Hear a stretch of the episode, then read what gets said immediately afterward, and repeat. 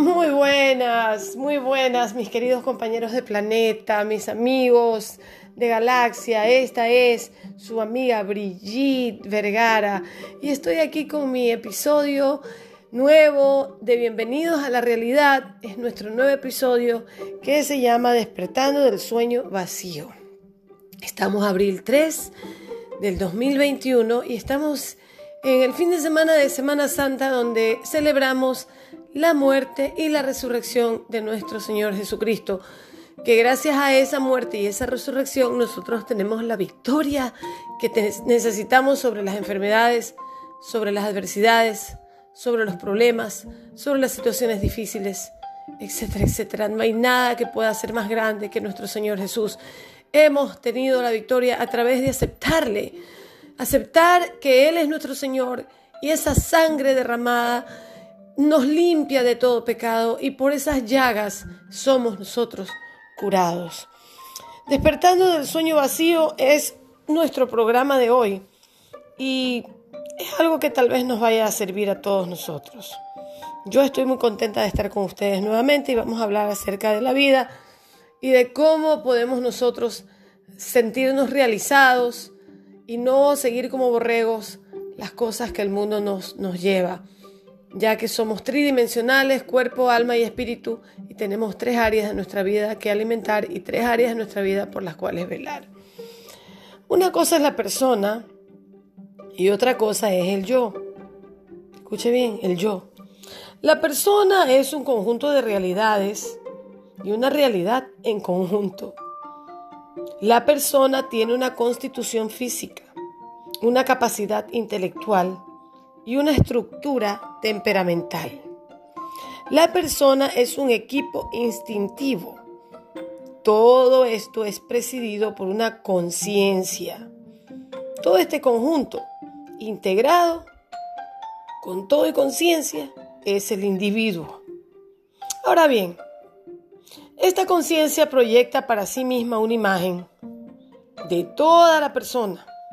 Una cosa es lo que la persona es y otra es lo que proyecta a los demás. Una es realidad y otra es la que se formó de esa realidad. Lo que la persona forma de esa realidad.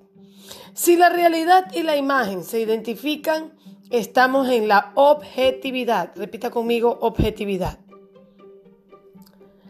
Pero lo que normalmente sucede es lo siguiente la conciencia comienza a distanciarse de la apreciación objetiva de sí mismo en un doble juego. La conciencia comienza a distanciarse de la apreciación objetiva de sí mismo en un doble juego. Primero, no acepta, sino que rechaza su realidad. Segundo lugar, le nace un complejo de omnipotencia. Desea y sueña una imagen omnipotente. Del desear ser así, pasa a imaginar ser así. Una imagen ilusoria e inflada que en la presente reflexión llamamos el yo. ¿Se acuerda que al principio le dije que una cosa es la persona y otra cosa es el yo? Después se pasa a confundir lo que soy con lo que quisiera ser o imagino ser. Y en ese proceso de falsificación de persona, el hombre se adhiere emocionalmente y a veces morbosamente a esta imagen ilusoria en una completa simbiosis mental entre la persona y la imagen. No estamos hablando del verdadero yo, que es la conciencia objetiva de mi propia identidad, sino de su falsificación y apariencia, que es la que normalmente prevalece en el ser humano. Es un yo entre comillas lo que prevalece en el ser humano. En definitiva, el yo es una ilusión, es una red concéntrica tejida de deseos, temores, ansiedades, obsesiones, y es un centro imaginario en el que acoplamos y atribuimos y agregamos y referimos todas nuestras vivencias, sean sensaciones e impresiones o recuerdos o proyectos. El centro imaginario nace, crece, y se alimenta de los deseos o proyectos y a su vez los engendra tal como el aceite alimenta la llana de la lámpara. La llama de la lámpara es alimentada por el aceite. Consumido el aceite se apaga la llama de la lámpara. Consumido el aceite se apaga la llama y anulado el yo, cesan los deseos y viceversa. Apagados por los deseos se extingue el yo, que es la liberación absoluta. El yo no existe como entidad estable, como sustancia permanente. Tiene mil rostros. Ojo a esto. Cambia como las nubes, sube y baja como las olas, es mudable como la luna. El yo consta de una serie de yoes que se renuevan intensamente y se suceden unos a otros. Es un proceso mental que está constantemente en curso de destrucción y construcción. Todo esto dentro de nosotros, amigos. El yo no existe, es una ilusión imaginaria. Es una ficción que nos seduce y nos obliga a adherirnos a ella como quien abraza una sombra. No es esencia el yo, sino pasión encendida por los deseos, temores y ansiedades. Es una mentira. Esa mentira que es la codicia que es la madre fecunda de todos los males, ejerce sobre las personas una tiranía obsesiva. Y están tristes porque sienten que su imagen perdió color. Día y noche sueñan por agregar más brillo a su imagen y figura. Caminan en sobresaltos, danzando alrededor de un fuego fatuo. Y en esta danza en general los recuerdos los amargan y los persiguen se llenan de culpa o nos llenamos de culpa, las sombras nos entristecen, las ansiedades nos turban y las inquietudes nos punzan y así el yo nos roba la paz del corazón y la alegría de vivir. Además, este yo es un fraticida. ¿Por qué? Porque levanta murallas entre familias. Ese yo levanta murallas entre hermanos, padres, hijos, etcétera. Ataca a quienes puede y a quien puede ser que brille más. Es un parto nocturno que da a luz incesantemente envidias, venganzas, rencillas, divisiones y asesinan el amor. Y usted sabe que la palabra de Dios dice que el mayor de los crímenes, en primera de Juan está, es cuando matamos el amor. Dice que somos homicidas cuando matamos el amor que sienten por nosotros o que nosotros podemos sentir por los demás. El amor propio no perdona, prefiere la venganza, que es una locura, porque el resentimiento o el resentido se quema a sí mismo. Yo quisiera también mencionar de que a través de este yo, nosotros no podemos nunca tener paz en nuestro hogar, ni en nuestro trabajo, ni con nuestra familia, ni con nosotros mismos. El yo nos va a quitar de en medio el poder tener la verdadera felicidad que tanto anhelamos. A la gente no les importa tanto tener como parecer que tienen o aparecer en escena. Les interesa todo lo que pueda resaltar la vana y vacía mentira de su figura social. Y por todo, en fin, que es apariencia. Vivimos de las apariencias. Y no nos importa la realidad, y sabemos que es mentira, sabemos que todo esto es irreal, a veces en la política sabemos que es mentira, pero vamos siempre a estar con el candidato o con el partido que nos va a llenar un poquito más nuestro yo o nuestras apariencias, o nos va a mantener en nuestro sitial. Queremos ser peces grandes en una laguna o en un río, pero queremos ser peces grandes. Todos queremos ser especiales. No queremos ser parte de una comunidad, sino ser los que mandan en una comunidad. O al menos creernos eso, o al menos que nos crean eso, así no lo seamos. Es un mundo artificial que gira en torno a esta seducción. En suma, este yo es una loca quimera es un fuego fatuo, una etiqueta de persona, un ropaje, vibración inútil que persigue y obsesiona. Es un flujo continuo e impermanente de sensaciones e impresiones acopladas a un centro imaginario. Empezamos a vivir de emociones, mis queridos amigos. Ya no vivimos realmente por razón, sino por emociones. Y las emociones nos van a vivir engañando todo el tiempo. Me van a engañar si yo sigo viviendo de emociones.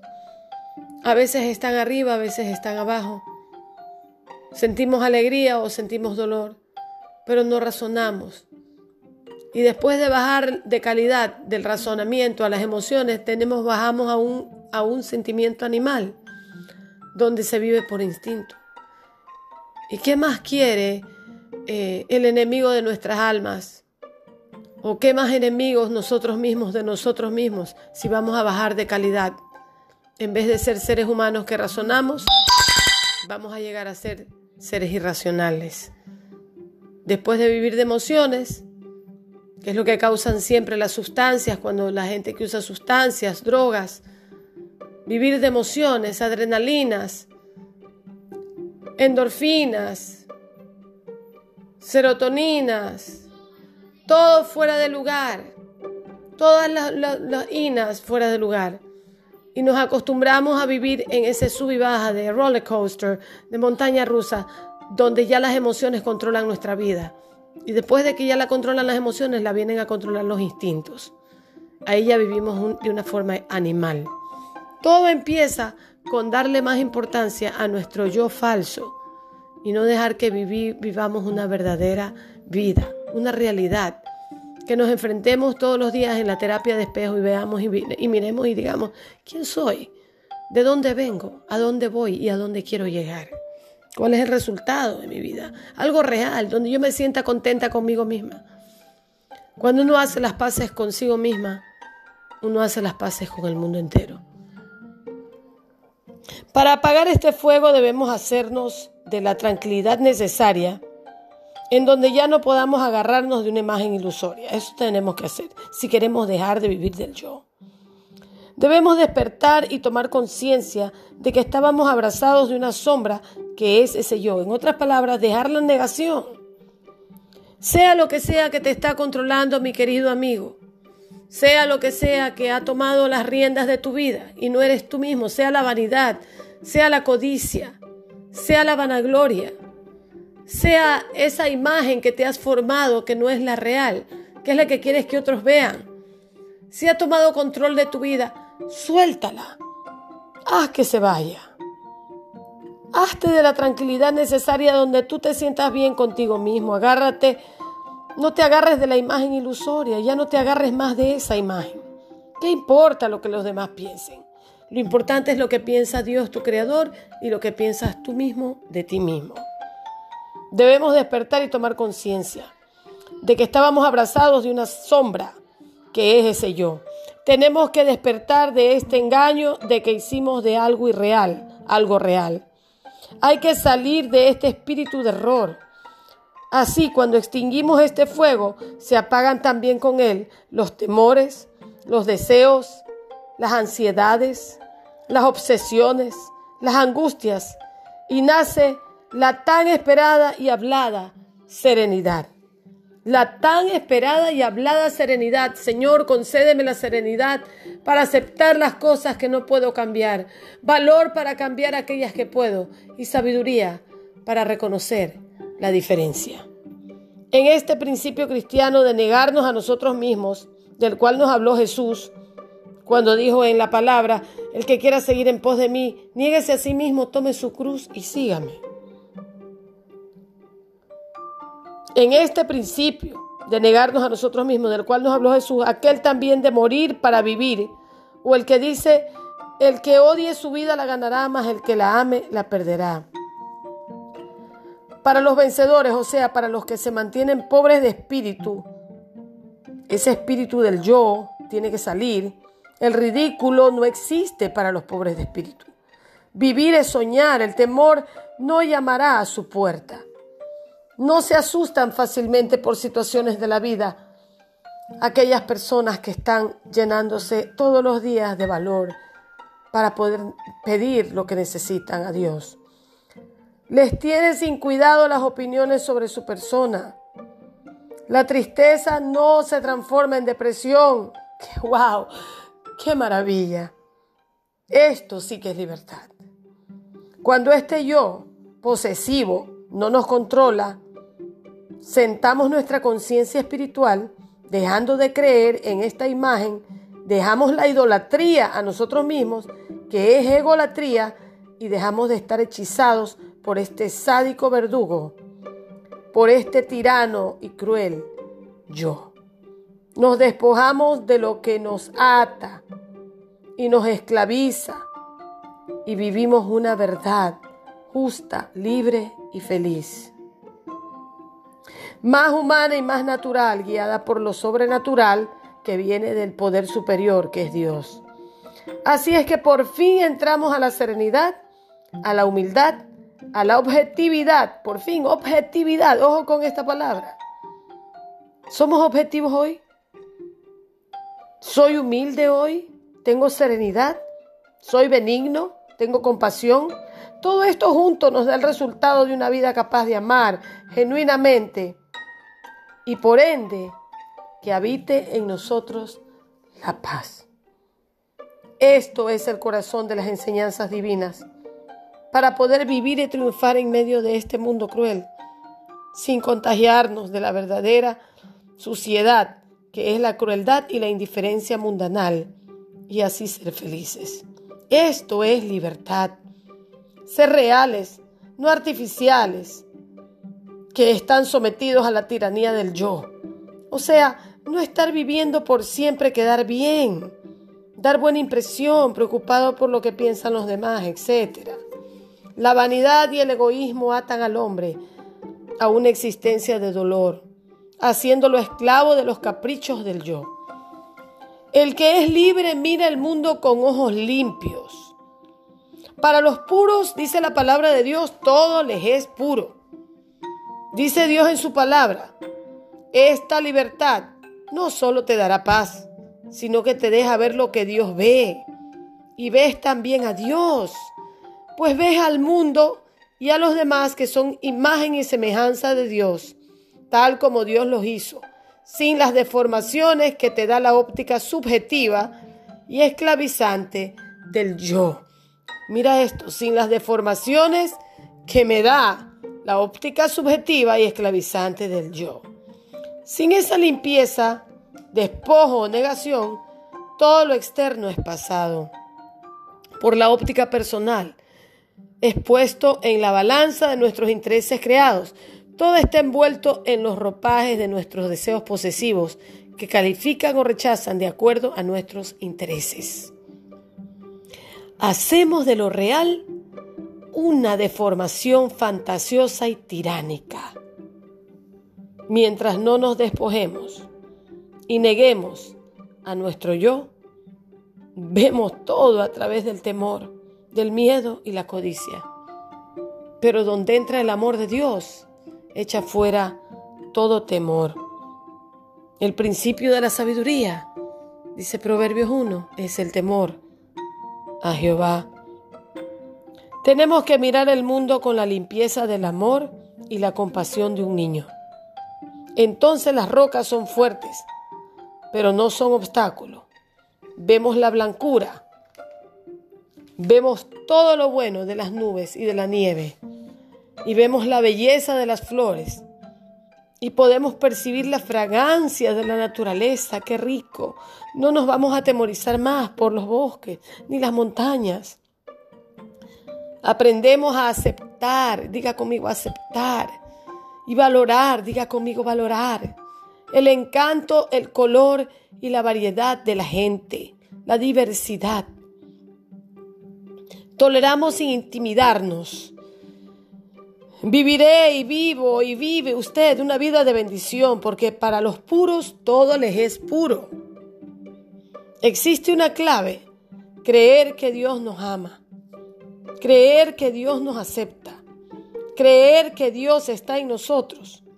Lo real viene de Él, Lo irreal viene de nosotros mismos. Somos dichosos con lo que Él hizo. No necesitamos más. Lo que necesitamos para nuestro camino ha sido dado. Ya nos lo dio. Somos su creación. Él todo lo hace bueno, útil, funcional y algo muy importante, lo hace evolutivo. Diga conmigo evolutivo. Mejora con el uso, se desarrolla, crece, prospera y se perfecciona. Eso es evolutivo. Mejora con el uso, se desarrolla, crece, prospera y se perfecciona. En nuestro real ser humano, el verdadero valioso ser consciente, en nuestro real ser humano, el verdadero valioso ser consciente tiene las bases y los valores muy importantes que son amor, fe y esperanza, que al usarlos y prosperarlos, lo propagamos, traen paz y esto nos da en total la renovación y limpieza que se determina como sanidad total. Eso, eso trajo con, consigo el verdadero ser humano que hay en nosotros. Es mucho más lindo de lo que creemos. Es mucho más puro de lo que creemos. Es mucho más bueno de lo que pensamos. Y mucho más, tiene mucho más luz de la que pensamos. Dejémoslo vivir a nuestro real yo.